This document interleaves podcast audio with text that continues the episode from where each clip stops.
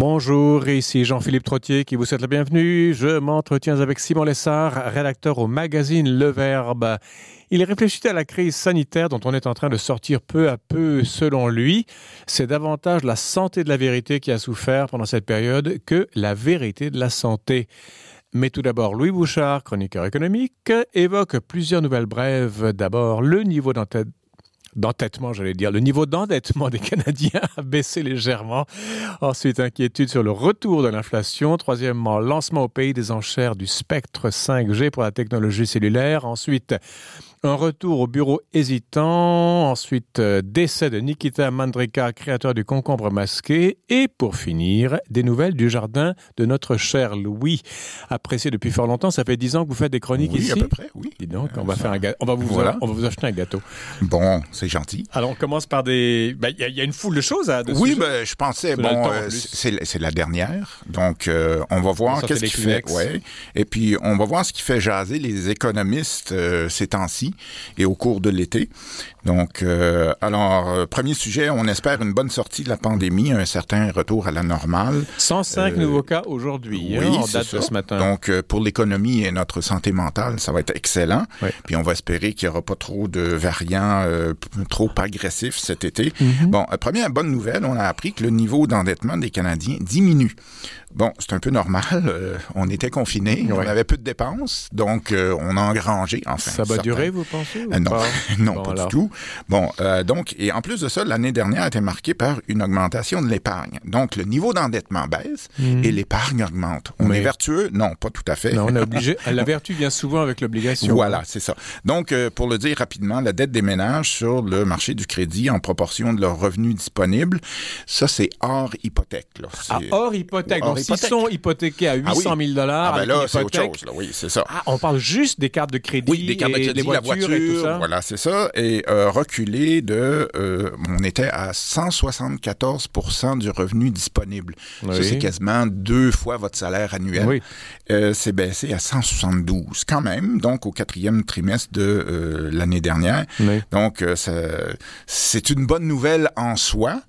Euh, et en plus, le niveau d'épargne augmente, mais ça, ça durera pas parce que on le sait, euh, une fois que, bon, avec le confinement, ben les services, les restos, les sorties, c'était Mhm. plus là. Ben oui, là, Donc, ça revient. euh, ben là, ça va revenir. Donc, et avec, euh, avec- en force. Hein.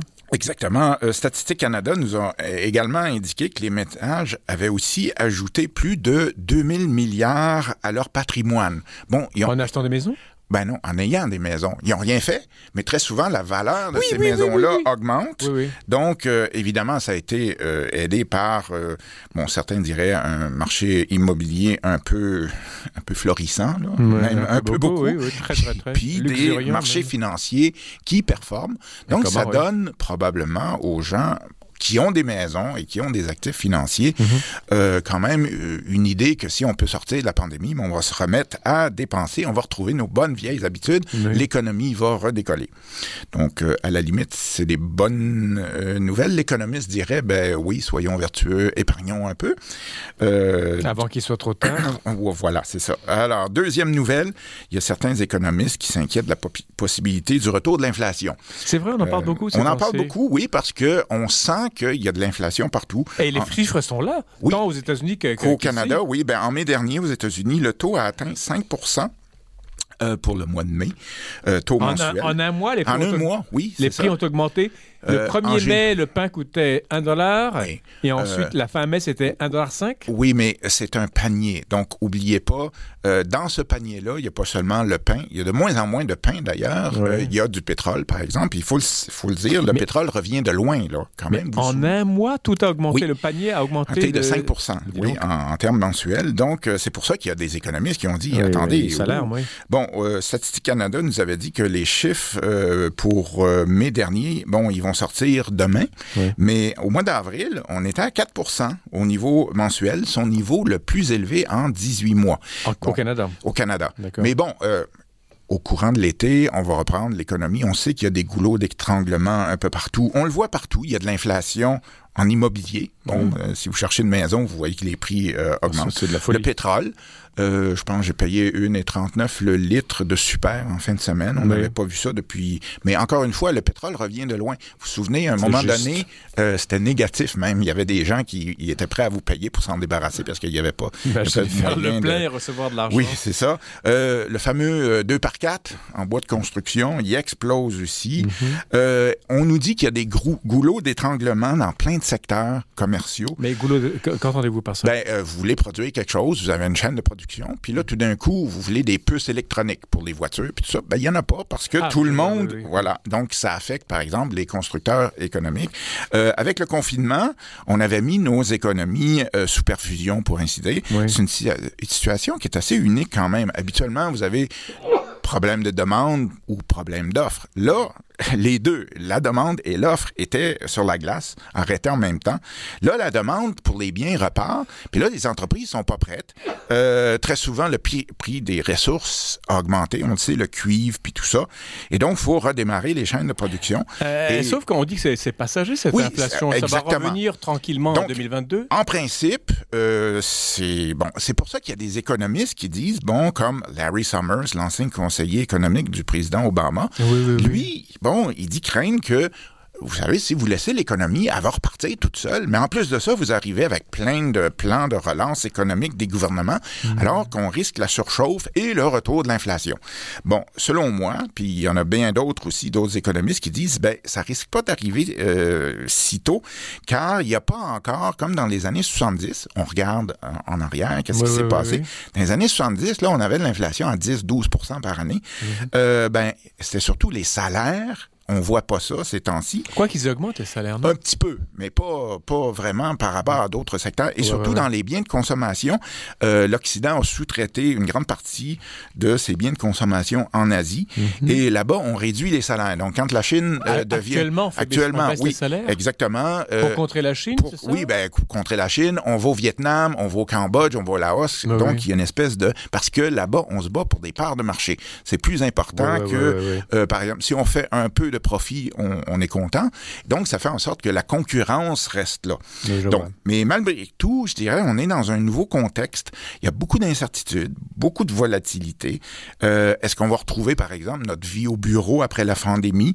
Euh, ça reste à voir. On va en parler un peu plus tard. Mais je pense qu'on est arrivé au stade où, euh, on le sait, les gouvernements vont retirer peu à peu leur soutien direct aux individus puis aux firmes pour mettre l'accent maintenant sur l'infrastructure. D'ailleurs, le, le dernier budget Friedland, c'est ça que ça disait, en gros, parce qu'on pense que en retirant le soutien aux Ouais, entreprises comme ça, il y en a plein qui passeront pas à travers ce qu'on appelle, on en a parlé, des entreprises zombies, pour ainsi dire. Est-ce qui- que, est-ce que ça, c'est pas un, un- un argument en faveur d'une baisse de l'inflation? Oui, exactement. Et c'est pour ça qu'il y a plein d'économistes qui disent, dont entre autres euh, David Rosenberg qui est à Toronto, Oui. qui lui qui dit, écoutez, euh, oui, on parle d'inflation, mais c'est passager parce que si vous saviez, les pressions déflationnistes qui sont là sont encore très fortes. Oui. Et lui, il pense que si on se met à avoir une certaine liquidation, il y a des entreprises qui passeront pas à travers, Mhm. mais dans des moments comme ça, vous liquidez les bâtiments, les équipements, souvent c'est ban- vendu sous le prix coûtant, et donc ça, c'est des forces déflationnistes. Et le pétrole, va ba- vous pensez qu'il va continuer à grimper? Ben, va- c'est sujet à la demande. Donc, si la demande continue à augmenter, si on retrouve les avions, encore une fois, Ah, là, ben oui, ça va là, là, continuer. ça va grimper encore Exactement. plus. Donc, euh, on le sait aussi, la Fédération de l'entreprise indépendante au Canada, qui représente les PME canadiennes, euh, ben, eux autres, ils s'attendent à une vague de faillite au cours de l'automne, par exemple. Ils le disent, beaucoup de leurs, leurs, leurs euh, firmes, euh, Mhm. leurs membres, euh, bon, ça fait presque deux ans qui ont, ou un an et demi qui ont été confinés. Ouais. Beaucoup d'entre eux, ils mangent leur, leur, leur épargne, mais à un moment donné, ils peuvent pas. Il ne pourra même plus manger. Exactement. Donc, on va suivre ça pour vous, l'espèce de bataille entre l'inflation et la déflation de l'autre. On va devoir accélérer un petit peu, Louis, Oui. parce qu'il nous reste encore 14 minutes, mais je Oui. veux dire, il y a quand même pas mal d'autres sujets. Euh, troisième nouvelle, oui, euh, une bonne nouvelle pour les coffres du gouvernement fédéral. Ah, Euh, les hôtels à 2000 dollars oui, euh, exactement. pour non, la ça, quarantaine. oui, c'est ça.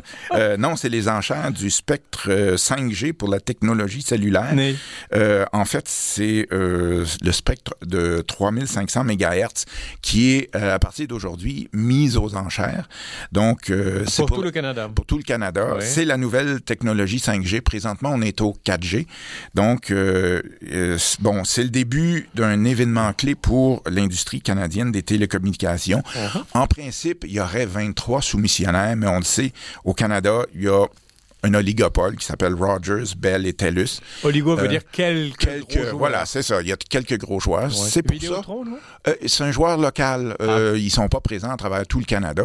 Ce qui fait que la plupart des gens, si vous voyagez, euh, avoir un téléphone cellulaire en Europe, ça coûte presque rien, tandis qu'au Canada, ça coûte extrêmement cher. C'est vrai que Ben, il y a trois entreprises qui séparent le marché puis qui s'en mettent plein les poches. C'est comme pour les avions, non? Oui, Ça coûte très exactement. cher de voyager au Canada. Au Canada, parce qu'il y a quoi? Il y a deux, deux joueurs, trois joueurs Ouais, en ouais, gros. ouais. C'est ça. Donc, euh, le capitalisme, c'est la concurrence aussi. Mais il n'y a pas de concurrence au Canada. Donc, tout ça pour dire que euh, on sait que la nouvelle technologie euh, 5G, ça va faire en sorte que euh, les zones euh, urbaines vont être bien desservies, mais surtout les marchés ruraux vont aussi être bien desservis. Donc tout le monde? Oui, en Ou- principe. Ou les banlieues, peut-être pas? Ben, les banlieues, oui, aussi. Donc, ça, c'est un avantage, je dirais, mais le prix reste un problème. Euh, quatrième nouvelle, le retour dans les bureaux du centre-ville risque de prendre encore un peu de temps. Mhm. On sent des réticences euh, de plusieurs employés à retourner à Ben, ils, ils étaient cocompates, hein, Ben eux. oui, Bon, justement. Il y avait quand même les enfants à garder, Oui, c'était compliqué. exactement. Au, même- printemps 2020, lors du premier confinement, Oui. on a, on a forcé plus ou moins le télétravail. Bon, dans la mesure où c'était possible, on parle de ouais, col blanc. Euh, si vous travaillez euh, col bleu, ben c'est c'est plus difficile. Ou si vous êtes dans les lignes de front, je dirais à l'hôpital et tout ça, c'est pas pas. pour vous. Et bien, bon, la productivité au début était pas au rendez-vous, mais assez rapidement, elle a augmenté. Même, euh, il y a certains employés qui deviennent plus productifs. Euh, Mhm. C'est les vrai, gens, ça. les gens ont trouvé un équilibre entre les tâches domestiques puis le travail. Et il n'y a plus la pression de s'habiller formellement quand on va au bureau. Mhm. Euh, bon, il n'y a plus de temps de déplacement. Ça veut dire qu'il y en a qui ont trouvé un certain intérêt à la les, chose. et pour les patrons, c'est moins d'espace Moins d'espace à bureau, donc c'est ça. C'est moins cher. Donc, euh, et ça a été plus facile à l'époque pour les employeurs d'envoyer les gens à la maison que d'adopter des mesures de distanciation Ouais, ouais, ouais. sociale, de mettre à leur disposition des équipements protecteurs et tout ça. Bon, maintenant, on sent une certaine fébrilité de la part des employeurs qui voudraient un certain retour à la normale. Bon, ils voudraient surtout que les gouvernements montrent la voie. Donc, on le sait, le gouvernement, les gouvernements municipaux, euh, provinciaux et euh, fédéraux sont toujours en télétravail. Euh, bon, Évidemment, il y a le problème des garderies. Euh, on sait, au Québec, on a un bon système de garderie. Le dernier budget Freeland voulait mettre sur pied un système pan-canadien. Ça arrive à point, mais aux États-Unis, par exemple, ils n'ont pas ça. Donc, il y a plusieurs employés qui se disent, ben, retournez au travail. On va faire quoi avec les enfants maintenant? Euh, ce matin, il y a eu une déclaration du patron de la banque d'affaires de Morgan Stanley à New York qui disait que, écoutez, à New York, les restos sont ouverts. Il n'y a pas de raison pourquoi nos employés ne devraient pas être de retour. Donc, euh, ben, ça tient pas compte des derniers développements de la pandémie. On le sait, l'Angleterre voulait se déconfiner le 21 Oui, juin. hier, elle a annoncé Elle a annoncé qu'on voilà, on repousse ça. Ouais, ouais. Euh, le modèle hybride, on, on pense deux jours, par exemple, à la maison et trois jours. C'est pas certain que ça va marcher. Reste à voir comment, quelle sorte d'équilibre. Puis il y a aussi comment les employés vont réagir. Euh, si on vous dit, par exemple, vous devez rentrer cinq jours semaine, ben vous allez peut-être aller voir la concurrence. Si la concurrence Surtout- offre cinq jours. Surtout qu'on va offrir beaucoup de... Il y aura une crise de, de l'emploi. De l'an, exactement. La Donc, manœuvre, ça risque, euh, exactement. Donc, euh, une- je dirais une nouvelle qui n'a pas beaucoup levé, dont on avait pourtant parlé. Une autre nouvelle? Oui, une autre nouvelle, euh, l'addition d'huile de palme dans le lait. Vous savez, on avait fait parler du Oui. beurre qui avait une autre Oui, oui, de consistance. rester dur un peu. Euh, bon, euh, on- donc on sait qu'il y a certains producteurs qui rajoutaient le gras nécessaire. L'huile de palme, ça pousse en Indonésie, là, quand même. Et ils ont Donc, déforesté des... oui, des grandes des- des- superficies. d'énormes- Exactement. Il semble que c'est le genre de débat qui fait peur. On préfère le taire. Je comprends pas pourquoi. On aurait pu avoir un grand débat sur l'agriculture qu'on veut avoir. Selon moi, c'est pas normal qu'une vache mange de l'huile de palme. Euh, dans le rapport Pronovo, il y a plus de dix ans, on voulait un nouveau modèle pour l'agriculture qué- Au, québécoise. au Québec, ça. Au Québec. Et il semblerait que les déboires euh, du Canadien de Montréal au hockey soient plus importants que ce qu'on retrouve dans notre assiette. Et j'ai vu le prix de revente des billets pour les, les games canadiens. Non, le non, moins cher, c'était 1200 Non, non, dollars et non, le plus cher, c'était 12 13 000 dollars. Ouais, ouais. Revente pour Revente, une place. exactement. Ça en Donc, fait euh, du beurre, ça. Exactement, voilà. Alors, euh, on arrive maintenant, euh, je dirais, à vous donner quelques nouvelles du jardin. Ah, Euh, parce que vous avez le pouce vert, vous Oui, cultivez exactement, beaucoup, comme euh, certains d'entre vous le savent. Cette année, grande nouvelle, était disparue depuis un an, ben, la marmotte fait son retour. Elle puis- aussi était en pandémie. Oui, en- en- exactement. en Elle est en confinement. c'est ça. Elle est de retour. Elle bouffe mes plants de salade, Bon. elle- mes choux de toutes sortes, mes Envoyez un peu de céleri. Covid. Oui, céleri. Elle mange bien quand même. Elle a du faut goût, en tout cas. Oui, Elle oui, mange le céleri rave. Oui, oui. Avec une, une petite euh, mayonnaise. Euh, non, pas du tout, mais euh, juste euh, nature comme ça. oui, parfait. Euh, J'avais semé aussi un peu de basilic, c'est parti. Elle a bouffé le, le- le début, les pousses fraîches de basilic, bon, ça doit hein, être ouais, excellent. à fait. Euh, elle a même plus peur des humains. Elle m'est passé, euh, c'est quoi, c'est samedi, j'étais au jardin, à, à 50 cm de moi, comme Mais ça, en passant. Devenez Bonjour. inhumain, le rapport Oui. de vous. Euh, donc, euh, il y a quelques années, j'avais acheté une cage. Euh, D'ailleurs, le vendeur m'avait dit, écoute, ça sert à rien. Euh, je veux bien te la vendre, là, mais ça donne rien. Euh, tu peux mettre des bonnes choses là-dedans, mais si tu retrouves une marmotte là-dedans, tu as la marmotte la plus dingue que j'ai jamais vue parce que elle a le buffet ouvert dans le jardin. Pourquoi elle y reste confinée dans une, Je dans une bien, cage? oui, oui. Eh bien, effectivement. Euh, bon, euh, la solution, apparemment, c'est que si, si j'arrive à la faire rentrer dans la cage, je peux la déplacer ailleurs. Je peux pas la torturer. Je peux Chez des voisins. Chez des voisins des que gens vous que aimez. vous n'aimez pas, peut-être? Oui, exactement. Euh, côté température, on n'a pas toujours été choyé. Non. Vous le savez, on a eu un épisode de presque gel à Montréal. J'ai perdu plein de plants de tomates que j'ai dû replanter. Donc, euh, on a eu droit après ça à une période de canicule. Puis, euh, dans la nuit de dimanche à lundi, on a eu une grosse averse, mais c'était là. règlements climatiques. Ben hein? oui, on le sent. Euh, ouais. Ça va rendre la vie plus difficile aux, aux maraîchers. En France, il y a un épisode de gel à la fin avril qui a détruit entre 50% puis 80% des bourgeons dans les vignobles puis dans les arbres fruitiers. Bon, ce matin, je lisais dans le sud des États-Unis, près du Texas, là, on est à 120 degrés Fahrenheit. Ça, ça fait 49 degrés centigrades. Ça fait cuire les. Oui, exactement. Euh, dimanche, mon épouse et moi, on est allés se balader à la campagne, puis on voyait le maïs puis le so- soya dans, dans les champs, là, ça manquait d'eau. Donc, Bah, L'eau euh, ici, c'est rare, hein, oui, depuis, ces euh, depuis, quelques- ouais. depuis un an même. oui, euh, oui la neige, le couvert de neige n'était pas important.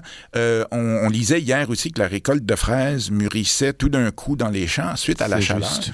Donc, c'est la nouvelle réalité. Donc, avec les étés plus chauds, on risque de voir arriver aussi les tiques dans la région de Montréal. Les tiques, là, comme la Lyme. Oui, maladie de la, la Lyme. maladie de Lyme, exactement. Euh, bon, c'est causé par une bactérie. Mhm.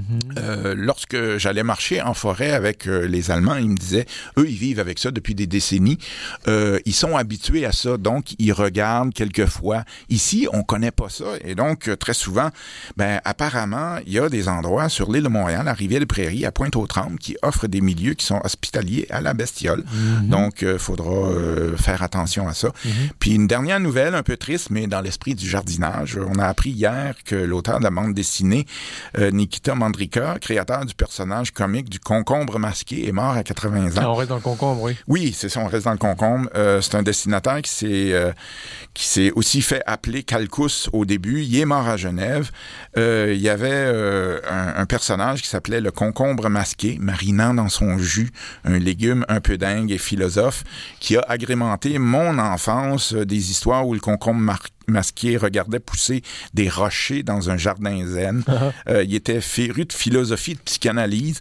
Euh, vous savez, quand vous avez 10-12 ans, vous comprenez pas tout ça. Mais il y avait des jurons assez étonnants, comme Rhône Poulenc nationalisé. bon, ça m'a pris 20 ans à comprendre par la suite, mais bon, euh, bicarbonate de soude Oui. ou Protz. Il y avait son copain Chourave, puis un crapaud qui chantait Oh Mamie Blue, qui était le, le tube de l'été de Nicoletta en oui, oui, 1971. là. Dis donc. Donc, un personnage euh, nul pareil qui vivait dans un cactus blockhouse Oui, oui. euh, et qui se plaignait tout le temps de la télé-dérision des gens en 71, 72. On dirait du sol, presque. Ben oui, exactement. Oui, exactement. Il y avait le visage à moitié caché par une cagoule de couleur noire. Oui. Euh, il faisait partie, je dirais, de ces héros déjantés que j'ai découverts au camp d'été des frères euh, du Sacré-Cœur à Sainte-Anicette. Comme le- quoi, les frères oui. enseignants Oui. écoles- enfin, ne sont pas. je- on, dit pique-pendre des, des, des, catho- Ex- des- des non, religieux non, catholiques d'antan. Écoutez, euh, Il y, a, durant eu- l'été... il y a eu beaucoup de bons aussi. Ah, écoutez, sur les bords du lac dire. Saint-François, euh, on était là durant l'été, puis après le dîner, on faisait une sieste, puis on avait accès à la bibliothèque. Et c'est là que j'ai découvert, par exemple, toutes les, les bandes dessinées franco-belges, là, Blake Ouais, et ouais. Mortimer, euh, la rubrique à baraque, euh, Is No Good, par exemple, Ah oui, oui. le vizir qui voulait prendre la place du calife. À la place du Donc, calife, euh, exactement. ce, Nikita comme, je- je- qui, a fait le concombre masqué, oui, c'est- Mandrika. Mandrika, c'est un nom quoi? C'est un nom. C'est russe. Ah, c'est Euh, russe? Oui, euh, son père était euh, un officier supérieur dans la marine russe Oh mon Dieu. qui avait été chassé en Afrique du Nord par la révolution de 1917. Ouais. Il est né, lui, en Tunisie en 1940. Euh, le concombre était né en 1967 dans le magazine Vaillant, Ouais, qui était proche du Parti communiste français à l'époque. Oh, mais il était tellement déjanté que, bon, Oui, il faisait... euh, son expression euh, favorite, c'était bretzel liquide. Bretzel Euh, liquide. Euh, bon, j'ai d'ailleurs, cette année, planté county pas mal de concombres. Des bretzels? Ah, pas d'accord. Non, non, des concombres. Ça et j'espère... c'est facile à pousser, C'est facile à pousser, oui, c'est Est-ce ça. que les marmottes aiment ça? non, euh, jusqu'à présent, à moins qu'elle développe un, un goût pour ça. Mais nous, on a, euh, par exemple, un goût prononcé pour la salade de concombre fraîche, bon, avec ça. des oignons rouges, puis beaucoup d'anettes Beaucoup frais. d'années. Et du, Donc- du vinaigre de cidre. Eh, Exactement, et un peu de sel Mmh. poivre, et ça vous fait une belle salade en été. Donc, on va vous souhaiter un bel été. Mais ah, Sous- je reviens pour la marmotte. Oui. Oh. Est-ce qu'elle ne fuit pas? Je sais que moi, j'ai quelques fourmis chez moi, quelquefois, et je mets un petit peu de cannelle moulue Ah non, assez. sur le chemin des fourmis. Et ça, les, elles, elles ne reviennent plus. Ou un pot de cannelle moulue avec un peu de clou de girofle dedans. Ça éloigne les guêpes, ça éloigne tout ce qui est bestiole, les araignées, tout ça. Tout- tous ces gens-là, enfin tous ces gens-là, toutes ces espèces fuient le, la, la cannelle, l'essence de lavande. La cannelle, le clou de girofle, c'est trop inoffensif. Ça Non, c'est marmotte? inoffensif pour la marmotte. Bon, euh, beaucoup d'amis à la campagne me disent qu'ils ont un moyen assez euh, radical de s'en occuper à la campagne.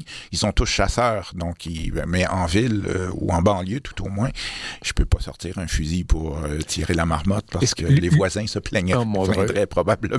L'u- L'urine de loup, non? Ça marche Oui, pas, euh, probablement aussi. Tiens, ça. je vais, je vais chercher des méthodes un peu plus euh, biologiques de ce style-là. Euh, mais bon, elle n'a pas développé un goût pour la tomate, donc il va y avoir Tant de la mieux. tomate, le concombre, la, la courgette aussi, la pomme de terre. Elle laisse la pomme de terre tranquille. Elle doit fuir l'ail, non? L'ail aussi, elle touche pas à l'ail, donc on Bon. va récolter quelques trucs, mais les salades, les choux, tout ça. En tout cas, Luc Bouchard, merci infiniment pour cette année euh, et merci d'avance pour l'année prochaine. Euh, On, on vous aime beaucoup, vous nous rendez intelligents, vous nous faites comprendre des tas de trucs. L'économie, c'est quand même pas facile à comprendre et vous nous vulgarisez ça merveilleusement bien. Vous êtes un conteur né en plus. Et on va se souhaiter un bel été sous le parasol ou Ah au jardin avec des amis en bonne compagnie, avec un bon livre quelquefois aussi. Oui. et peut-être des températures pas trop chaudes euh, quand même. Mais on Pri- se plaindra pas. À moins Prions- 40, Prions Si. Sainte Catherine Tekakwita ou Saint. François d'Assise, les deux patrons de l'environnement. Très bien, Bon été à vous, Luc Bouchard. On Merci se en septembre. comme toujours. Allez, merci, au revoir. À venir sur les ondes de la radio VM, crise de la santé ou crise de la vérité? On revient après la pause publicitaire.